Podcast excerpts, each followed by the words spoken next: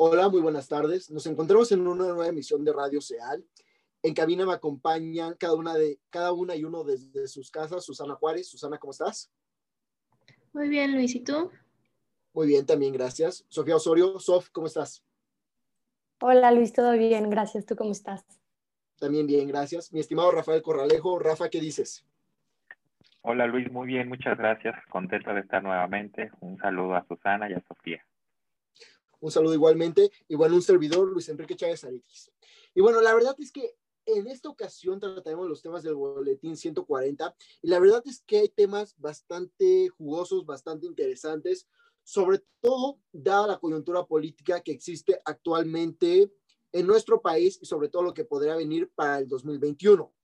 Entonces, ¿qué les parece si iniciamos con un tema que apremia y es la desaparición de los fideicomisos?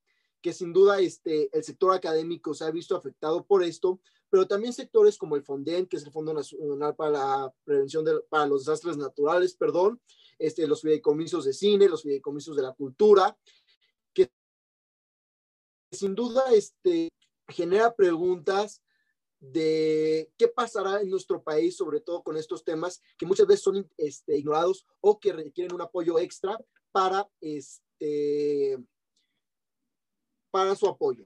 Entonces, este, Rafa, ¿quieres comentar al respecto? Claro que sí, Luis, muchas gracias. Pues bueno, eh, la semana pasada, durante los primeros días del mes de octubre, eh, el, Congreso de la Unión eh, avaló la desaparición de 109 fideicomisos, perdón, principalmente de actividades educativas, deportivas, de protección a defensores de derechos humanos y a investigadores eh, académicos. Esto con la justificación de falta de transparencia y corrupción, lo cual es debatible porque no hay estudios que sustenten que así haya sido. Respecto a este tema, me gustaría hacer, ser muy enfático en las consecuencias que se tienen.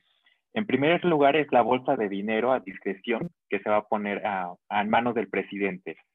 Segundo, es que hay cero transparencia y rendición de cuentas al hacerlo de manera directa, es decir, decían los diputados de Morena que sí se les iban a entregar estos recursos a las diferentes actividades, sobre todo de la investigación académica, que iba a ser de una manera directa.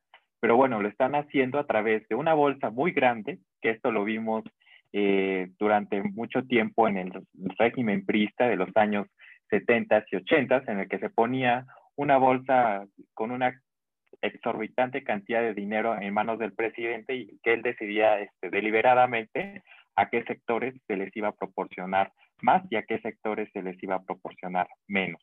Con esto se limitan las herramientas para atender temas como es el caso de COVID-19, si se le está restando recursos a la ciencia y a la salud, cuando ahorita se debería de estar invirtiendo en ello, pues bueno, las consecuencias que esta crisis y esta pandemia tendrá van a ser más eh, más profunda.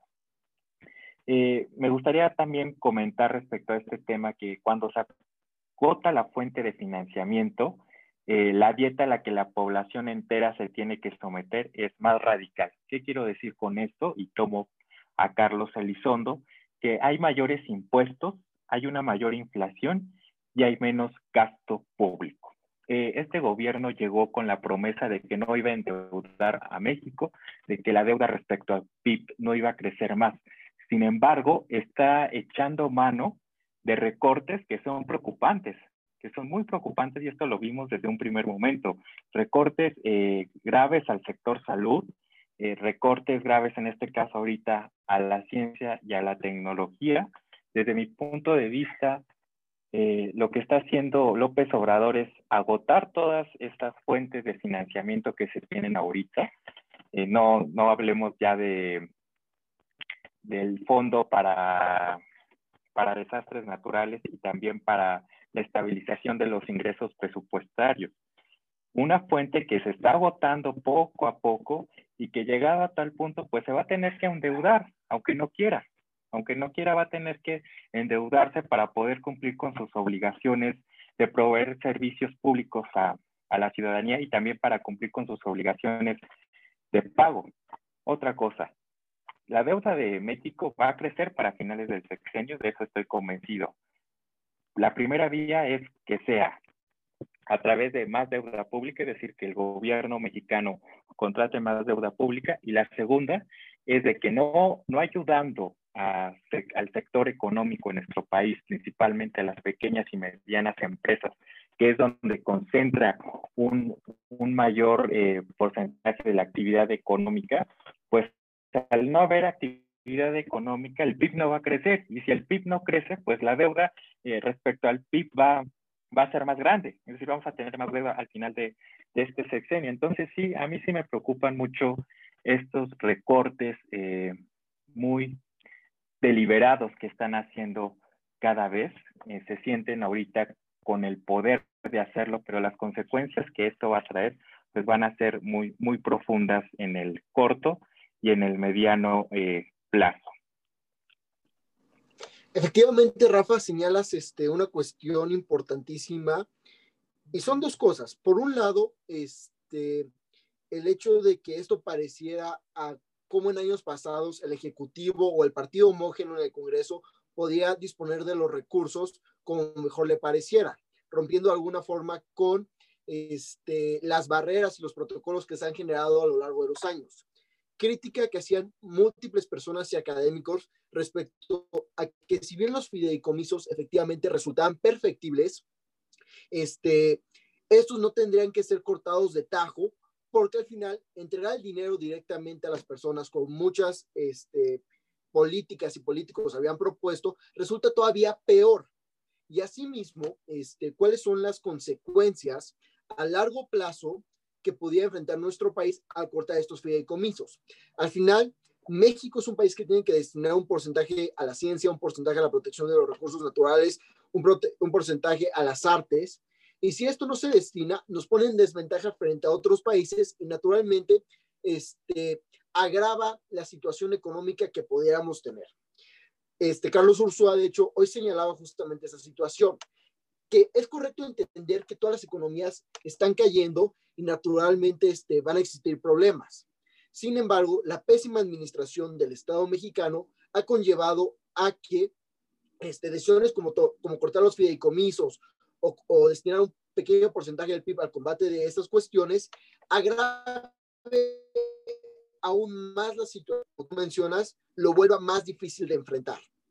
Dicho esto, Susana, este, ¿quieres comentarnos algo al respecto?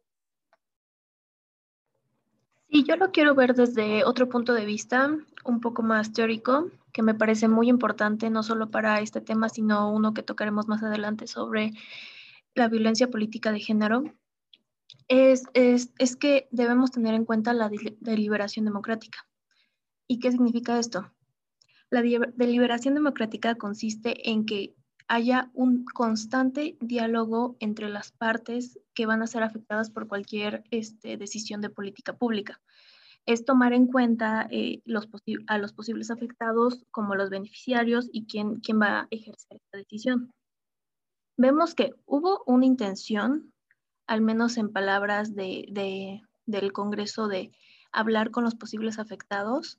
Sin embargo, creo que se hace evidente que no fue suficiente, porque pues muchos grupos, muchos grupos este, antes y después de que se tomara esta decisión de eliminación de los 109 fideicomisos, pues fueron a protestar, fueron a hablar, pero pues eh, pues no se les dio solución y, se cerró totalmente el canal de charla entre, entre las partes, lo cual creo que es un muy, muy grave error. Y, también hay que, recordar, y muy importante, que, que hacer política pública no solamente es una agregación de intereses, sino que es necesario llegar a un punto medio en el que todas las partes se vean involucradas, escuchadas, tomadas en cuenta e integradas para generar políticas públicas adecuadas aceptadas e implementadas a fin de cuentas. Efectivamente, Susana, este, lo que mencionas es importante de considerar a quién van dirigidos este, estos apoyos y sobre todo a quiénes afectan en su mayoría. Muchas veces, como bien se menciona, la falta de representación conlleva que este, las preferencias de ciertos grupos no se encuentren dentro de la agenda política o este, la capacidad de influencia con la que podían estar dentro de ella sea menor, lo cual conlleva a que sus, este, sus opiniones ni siquiera sean consideradas o no tengan la fuerza para impulsarlas.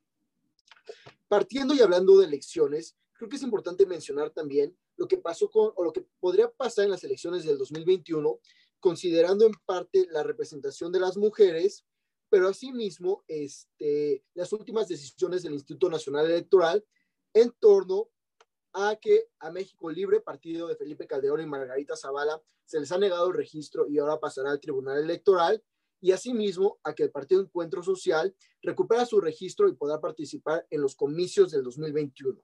Adicionalmente, señalar que, y esto lo considero especialmente relevante, el presidente comentó que él cuidaría las elecciones este, para checar que no haya fraude. Pero la pregunta que subyace aquí es el hecho de que ¿por qué el presidente tendría que cuidar las elecciones cuando en nuestro país existe una autoridad electoral que de alguna forma tiene esta tarea y entonces este, no se está violando en este caso este, el equilibrio o la división de poderes que existe dentro de nuestro país y dentro de las democracias? Este, Sofía, no sé si quieres comentar al respecto.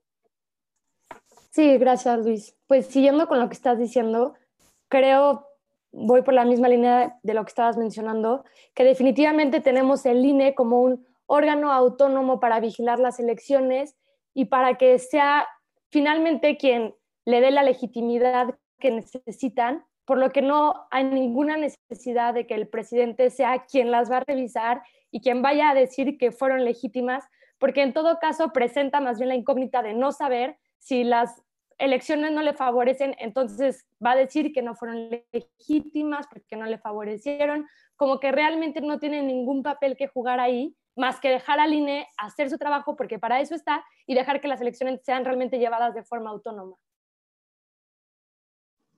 Efectivamente, Sof, como tú lo mencionas, este, existe una tendencia, o más bien históricamente ha existido una tendencia en el hecho de que actores que cotidianamente deciden querer cuidar las elecciones o inclusive este, rechazar, sus, este, rechazar este, los resultados si no les favorecen, tienden a violar las instituciones democráticas y a la larga perpetuarse en el poder. No es por señalar que esto vaya a pasar en México, pero sí ponerlo sobre la mesa de que efectivamente López Obrador entra múltiples veces este, en los perfiles que a lo largo de la historia han violado la democracia.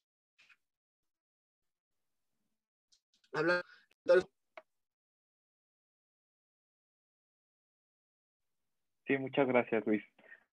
Bueno, respecto a este tema, creo que coincido totalmente con ustedes. El hecho de que López Obrador eh, quiera y se, asuma como un como un eh, vigilante garante de, estas elecciones, pues es, es muy riesgoso en, la democracia. Un segundo punto es respecto al, al, que el INE negó el registro del partido de Margarita Zavala y Felipe Calderón. Yo creo que si lo vemos en términos de, de ganadores y perdedores, pues desde mi punto de vista, aquí pierde López Obrador, pierde la oportunidad de que el voto más duro de, de derecha se divida, se fragmente. Entonces yo creo que con esto no, no es un ganar para López Obrador ni un ganar para Morena, sino es un perder para ellos, porque obliga a que en este caso, si el Tribunal Electoral Judicial de la Federación eh, llega el, nuevamente el registro, pues que se concentre otra vez, se cuestione otra vez este voto duro de, parte de, la derecha para poder eh, competir en las próximas elecciones. Entonces, si lo vemos en términos de ganadores y perdedores, para mí pierde López Obrador y gana en este caso Marco Cortés y Acción Nacional, porque abre la puerta nuevamente a la invitación a los panistas que, que decidieron separarse después de, la contienda de 2018. Fíjate, Rafa, lo que mencionas, este, me parece que nadie, lo, nadie con anterioridad lo había señalado, sobre todo lo considero relevante, porque tú estás poniendo este, sobre la mesa el hecho de que naturalmente este, las personas tienen preferencias, digamos, este, tienen preferencias políticas y entonces los partidos políticos se sitúan cada uno este, en cierto espectro de izquierda, este, izquierda dura, derecha, derecha dura, centro, etcétera, por simplificarlo demasiado, y entonces buscan atraer estos votos. Sin embargo, la teoría nos dice que entonces las personas deberían tender a ser moderadas o los partidos para capturar el mayor número de votos posibles. Sin embargo, lo que tú señalas es el hecho de que al eliminar la opción de que eh, existe un par de derecha, este, la posibilidad de que el voto de derecha se fragmente y sea menor, se reduce, lo cual, de alguna forma, teóricamente tiende a decir que a menores partidos, cada partido va a tener una mayor probabilidad de obtener los votos y por ende la competencia para Morena y para los partidos en general va a ser mayor, lo cual este, es contradictorio por lo que uno podría pensar, pero efectivamente está situado en la teoría. Susana, no sé si quieres hacer más comentarios al respecto.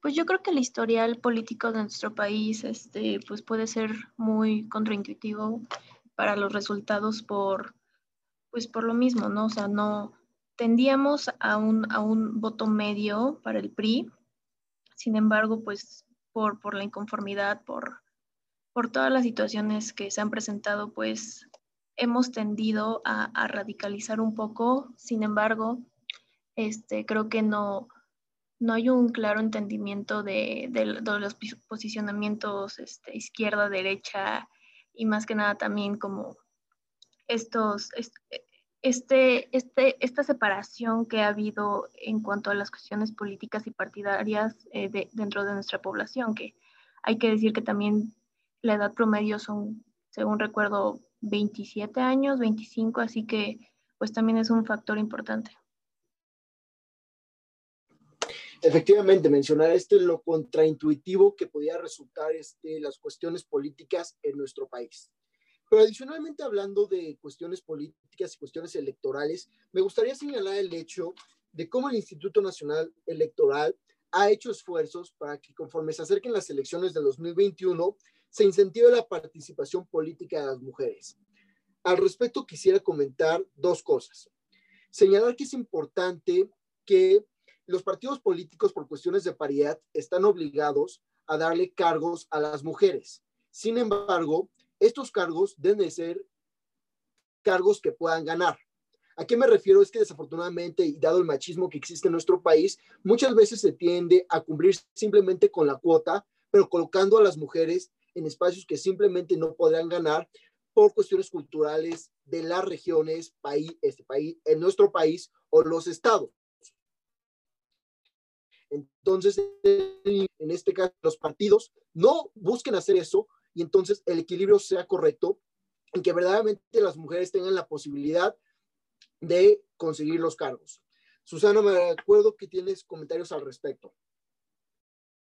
Sí, más que nada me gustaría de nuevo mencionar el concepto de democracia deliberativa en el que se incluyan a las partes y que esperemos que verdaderamente se cumpla como como se pretende en este tema que es de suma importancia en nuestro país y pues darle, darle voz a, no darle voz, pero este, pues eh, brindar el espacio que es necesario para que más del 50% de la población que somos las mujeres en México pues tomen y, y que se les escuche y se les tome en cuenta.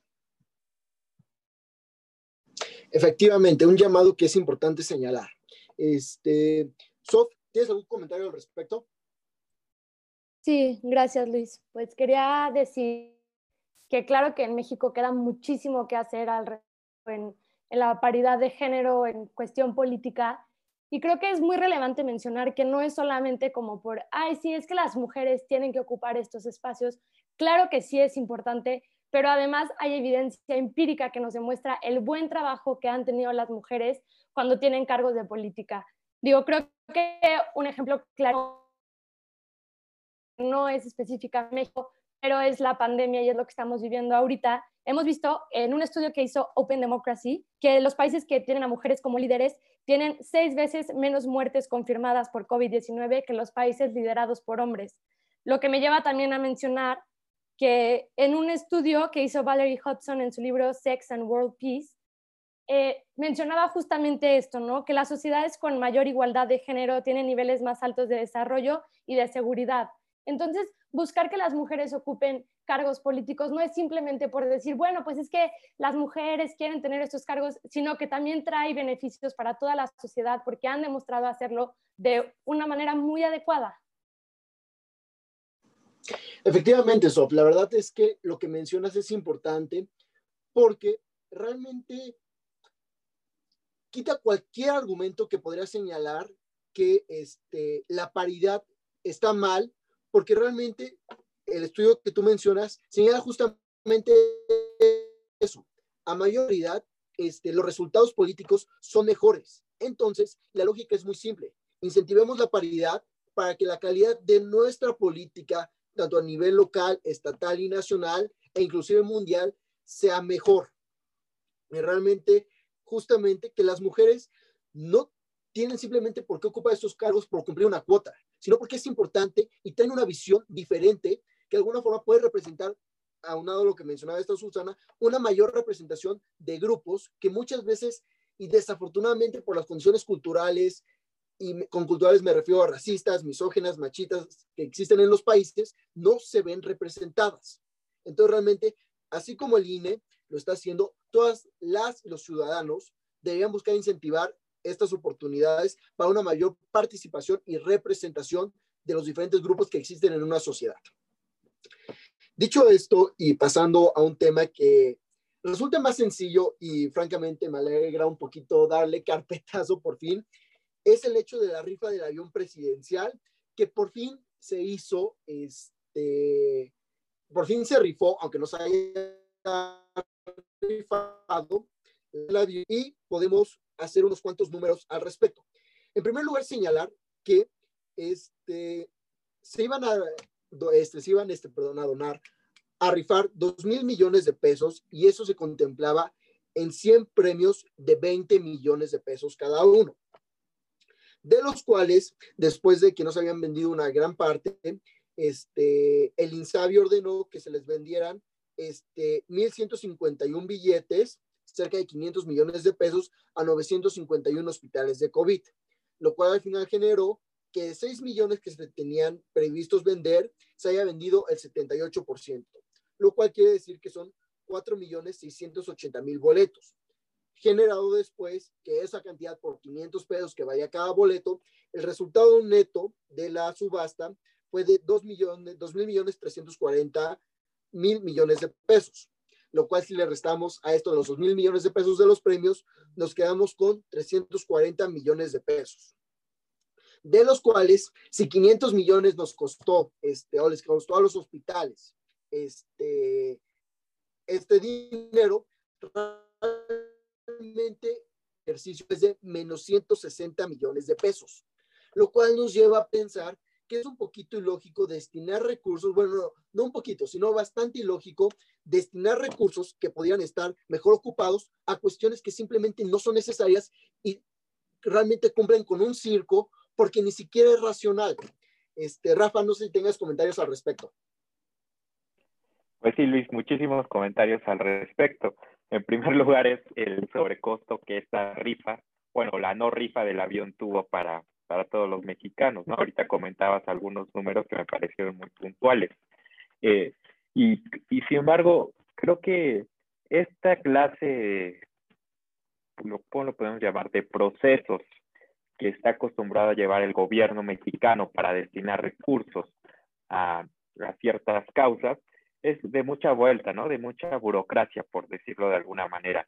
¿Por qué no transferir de manera directa, como le gusta hacer, los eh, dos mil millones de pesos al INSABI? ¿Por qué hacerlo a través de una rifa que solamente generó más costo y que ese costo pues tuvo que haber salido de algún, de algún lugar y en, su totalidad no fue de, del INTEP, ¿no? De, del Instituto para devolverle al pueblo lo robado.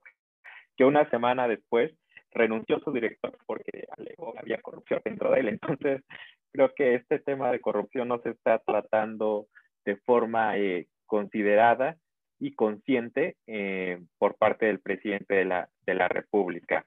Eh, darle de esta manera a recursos a, la seguridad social en nuestro país con esta artimaña me parece algo muy, muy, muy sutil y muy por decirlo de alguna manera respetuosa.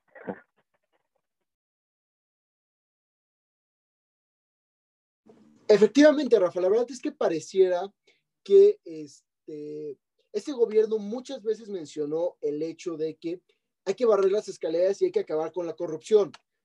Pero si hacemos un poquito de memoria, resulta que este, el, funcionario para, para devolverle el, eh, el, funcionario para devolverle al pueblo lo robado, perdón, no es el primer funcionario público que resulta en el gobierno de López Obrador por causas similares. Este, sobre todo funcionarios que están en cuestiones donde se manejan este, cuestiones económicas, me refiero a la Secretaría de Hacienda, este instituto y demás, han renunciado por cuestiones de incongruencia donde dicen, bueno, a ver, se supone que queremos acabar con la corrupción, ¿por qué la seguimos incentivando? ¿Y por qué en todo caso no metemos protocolos que es lo ideal para reducirla? Al final, como todo en esta vida, los protocolos son perfectibles, sin embargo, el hecho de acabar con ellos conlleva peores resultados, porque si se otorga el dinero ya sea de forma directa o a través de rifas o cualquier instrumento que se le ocurra al presidente o a su gabinete legal y ampliado que no cumpla con protocolos, estos están sujetos a muchas dudas y sobre todo mucha manipulación. O sea, de los fideicomisos, ¿cómo cuidas esa cantidad de dinero? 68.400 millones de pesos. Del avión presidencial, ¿cómo cuidas, o de la rifa, perdón, del avión presidencial, ¿cómo cuidas 2.000 millones de pesos si no hay protocolos? O sea, al final perfectamente pueden desaparecer cantidades importantes de dinero y sobre todo cantidades que en primer lugar no deberían desaparecer, pero en segundo necesita en este momento a cuestiones más urgentes.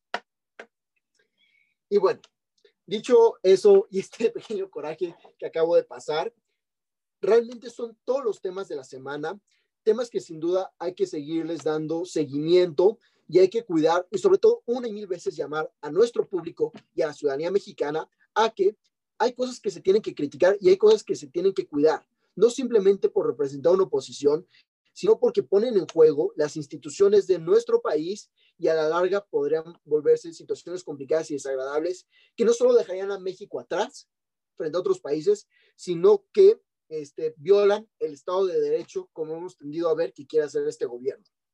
Y bueno, con eso acabamos. Susana, Sofía, Rafa, les agradezco mucho una vez más su presencia en este espacio y sin duda invito al público este, a seguir escuchando nuestro programa, el programa de género y diversidad que está próximo a salir y el programa que analiza la coyuntura nacional del país semana con semana, que es este micrófono abierto. Les agradezco muchísimo y les deseo muy buenas noches.